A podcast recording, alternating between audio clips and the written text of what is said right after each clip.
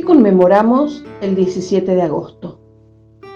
El 17 de agosto de 1850 muere en Boulogne-sur-Mer, Francia, don José Francisco de San Martín, conocido popularmente como el padre de la patria, el libertador de América y el creador de los granaderos a caballo. Si bien lo conocemos por diferentes apodos, ¿quién fue este gran prócer argentino que recordamos por hazañas como el cruce de los Andes, la famosa batalla de San Lorenzo, la independencia de Argentina, Chile y Perú?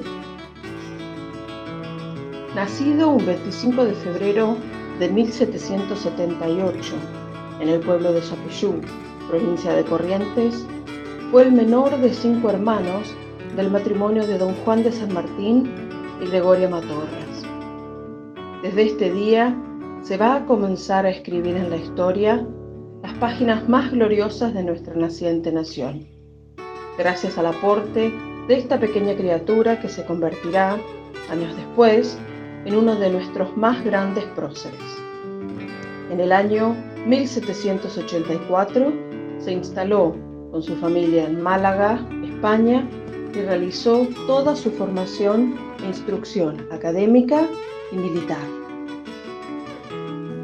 Ante todo debemos señalar que era un apasionado por su patria, ya que después de haber luchado 22 años bajo la bandera española en contra del absolutismo, regresa a su tierra natal para combatir al enemigo, que no era otro que la España monárquica de la nobleza y la Inquisición. Tanto allá como aquí fue partidario de la Revolución Popular y será uno de los mayores integrantes de una vasta oleada revolucionaria que abarcó tanto a España como a América entre 1808 y 1811. Crea el regimiento de granaderos a caballo y el 3 de febrero de 1813 se produce la victoria de San Lorenzo, en la cual se realiza el bautismo de fuego de los granaderos. El 3 de diciembre del mismo año se lo nombra jefe del ejército del norte, en reemplazo del general Belgrano, derrotado en Vilcapugio y Ayohuma. En mayo de 1814 se deteriora su salud y se retira a Córdoba en compañía de su amigo Tomás Guido a recuperarse y preparar su plan continental, liberar a Chile y de allí embarcarse hacia el Perú y terminar con el poder realista en Lima. Conforma el ejército de los Andes y finalmente, el 18 de enero de 1817, inicia el cruce de la cordillera. El 12 de febrero, San Martín y su ejército, ya en Chile, derrotan a los realistas en Chacabuco. Dos días después, San Martín entra en Santiago, donde va a liberar al país trasandino. Terminará su gran travesía el 12 de julio de 1821, entrando con sus tropas en Lima y proclamando la independencia del Perú. El 28 de agosto suprime la esclavitud y la mita y crea la Biblioteca del Perú. Luego de liberar a este país, regresará a Buenos Aires, en donde fallece su mujer Remedios. Y él decide finalmente que vivirá sus últimos años en Francia, hacia donde viajará con su hija Mercedes. Entre los cargos que desempeñó no podemos dejar de mencionar que fue protector del Perú, generalísimo de las armas, capitán general del ejército de Chile, general en jefe del ejército del norte, primer comandante del regimiento de granaderos a caballo y gobernador intendente de Cuyo. Canto de San Martín, La gesta de la montaña, Leopoldo Marechal, 1950. Señores, este cantar pide un amor y un silencio. Un silencio para el canto y un amor para el recuerdo. San Martín ha regresado. Ya el aguilucho soberbio consiguió afilar los hombres, los potros y los aceros. Ya las huestes argentinas cargaron en San Lorenzo, pero la batalla empieza recién y el vasto lamento de la patria está cruzando llanuras, bosques y cerros.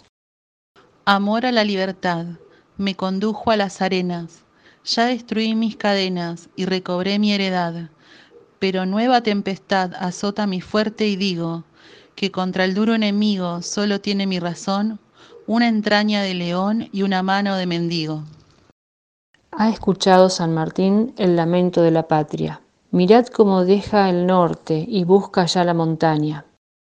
¿Qué pensamientos lo lleva? ¿Qué ha dictado su audacia?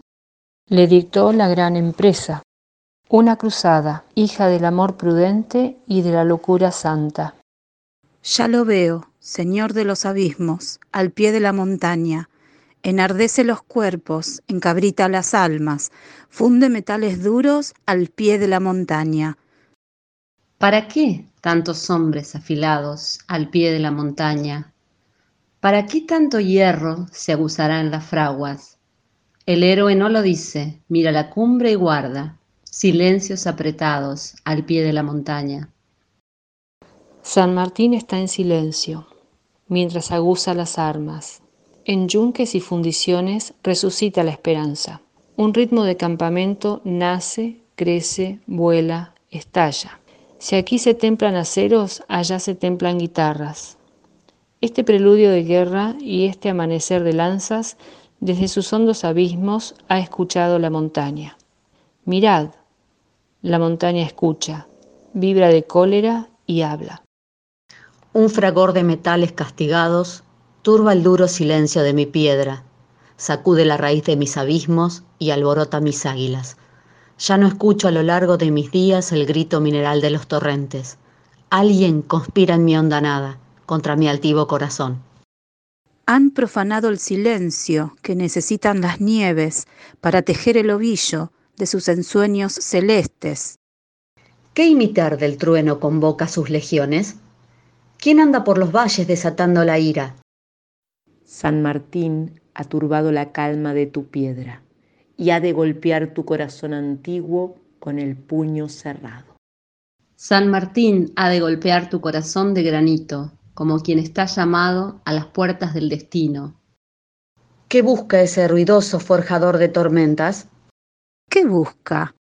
Dominarte con hombres y caballos. Con hombres y caballos mi vida pondrá en las nieves el fuego de la enseña, mi vida blanca y celeste. No pasarás, yo le opondré los hielos terribles de la cima, yo le opondré las fauces del abismo que acecha como el tigre, yo le opondré mis rocas afiladas y el pico de mis cóndores. No cruzará la montaña, ni dominará su orgullo, las peñas que todavía guardan rastros de diluvio. San Martín pasará con sus legiones. Pasará, pasará. Y ante su paso han de llorar las cumbres, pero será de gloria. Se ablandarán los cuarzos inflexibles y se le harán cordiales los abismos. La misma nieve depondrá en lo alto sus frías acechanzas, porque no está el orgullo en su bandera. ¿No es acaso el orgullo quien le prestó sus alas? Es el orgullo. No, sus alas tienen una fuerza de amor y el heroísmo es empresa de amores. ¿Qué busca en sus amores? Libertad. Libertad. Libertad. ¿Para quién busca libertad el héroe? Para las nuevas patrias que han nacido recién y en el concierto de las naciones alzan el grito nuevo de Epifanía y el nuevo canto de sus esperanzas. La libertad que piden mi vida nuestros jinetes es el vino del justo mi vida y el pan de los fuertes. Voces primaverales, canto de la mañana llegan a mis oídos y conturban mi alma, porque desde mi hielo yo también soy la patria. Quiere pasar. Que cruce mis fieras hondanadas, porque desde mi abismo yo también soy la patria. Quiere humillar tu fuerza. Que rompa mis entrañas, porque desde mis rocas yo también soy la patria.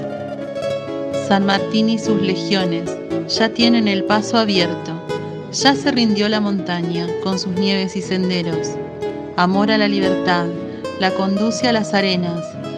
Ya el corazón de los pueblos está redoblando a la guerra. Mirad, por entre los cerros la falange se adelanta. Ya es asombro de los montes y escándalo de las águilas.